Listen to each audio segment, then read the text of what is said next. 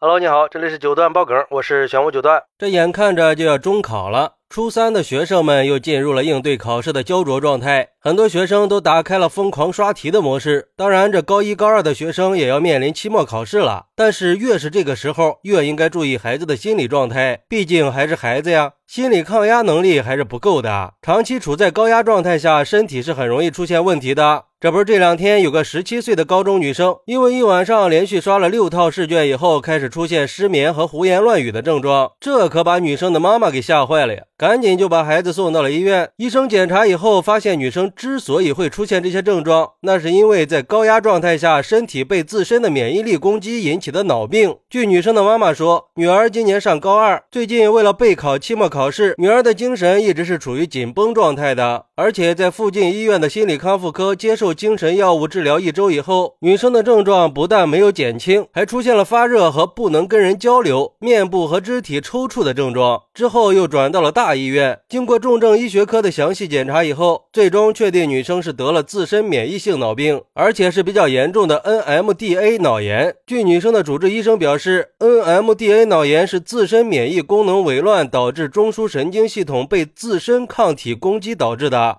说白了，就是免疫系统已经敌我不分了，把自身的脑组织误以为是外来的抗原，发起了攻击，是一种非常罕见但是又特别严重的病。一旦发病后没有及时治疗，很可能会产生无法承受的后果。而且目前自身免疫性脑病具体的发病机制还不明确，像过度疲劳、抵抗力下降、免疫力低下这些都可能是诱发因素。中招以后会出现神经行为异常，比如说出现幻觉、癫痫、意识障碍这些症状。而这个女生就是因为长期的处于高压状态下，好在经过治疗以后，女生已经慢慢的康复，并且重返了学校。不过医生也提醒所有的家长和学生们，马上就要中考，并且临近期末了，孩子们一定要学会合理的安排时间，做到劳逸结合。家长也应该帮助孩子缓解压力，调节情绪，适当的带孩子做些户外运动，保持良好的心态。因为自身免疫性脑炎的临床表现非常的复杂，迷惑性也很强，很容易被误诊。只有早发现、早治疗了，才能尽可能的避免后遗症的发生。看看这多危险呀！这充分的说明了让孩子保持好的心态有多重要。虽然说学生在这些时期的学习是很重要的，但是也要注意身体啊！毕竟没了好身体，一切都是徒劳的，那也是得不偿失的嘛。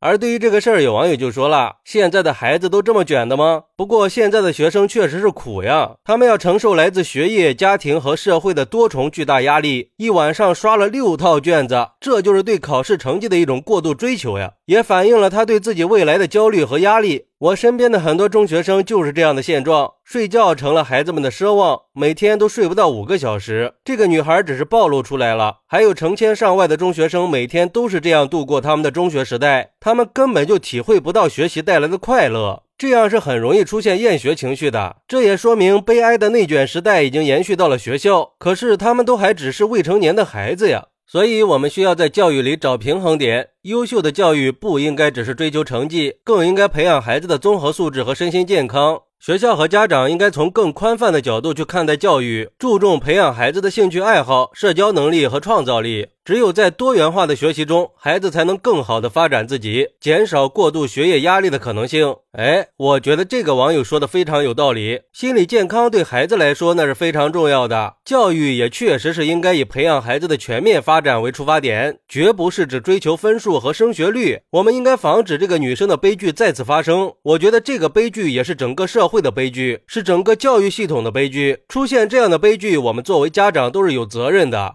所以，希望我们可以吸取教训，改变我们的教育观念，也改变我们的教育系统。我们需要关注每一个孩子的健康和快乐。我们应该对孩子有更多的理解和尊重，而不是只对孩子的成绩有很高的期望或者要求。另一方面，也体现了家长和孩子之间的沟通是非常重要的，尤其是在孩子面临压力的时候。我相信，孩子是每个家庭的希望和未来，而孩子能够健康成长，那是我们每一个家长的责任。所以在孩子面对压力的时候，我们应该跟孩子一起面对，我们应该鼓励孩子去倾诉，给孩子提供适当的支持和帮助，通过合理的解压方式，让孩子释放压力，让孩子可以更好的走向未来。好，那你认为孩子的学习成绩和心理健康哪个更重要呢？快来评论区分享一下吧！我在评论区等你。喜欢我的朋友可以点个订阅、加个关注、送个月票，也欢迎点赞、收藏和评论。我们下期再见，拜拜。